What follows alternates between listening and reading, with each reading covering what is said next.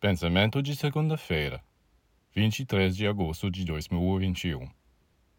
Às vezes vemos yogis executando movimentos incríveis com seus corpos.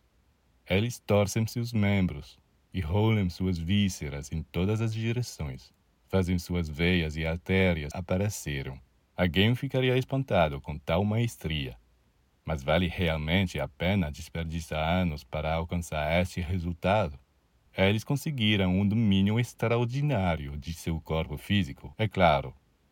Mas será que fizerão o mesmo trabalho no domínio espiritual? Eles sabem como controlar seus sentimentos e pensamentos? Muitas vezes eles nem sabem como se orientar em sua vida interior. O corpo físico é importante, é claro. Sem ele não se pode fazer nada na Terra. Mas ser vegetariano fazer alguns exercícios simples de ginástica, viver uma vida pura e equilibrada. Isso é suficiente para o corpo físico.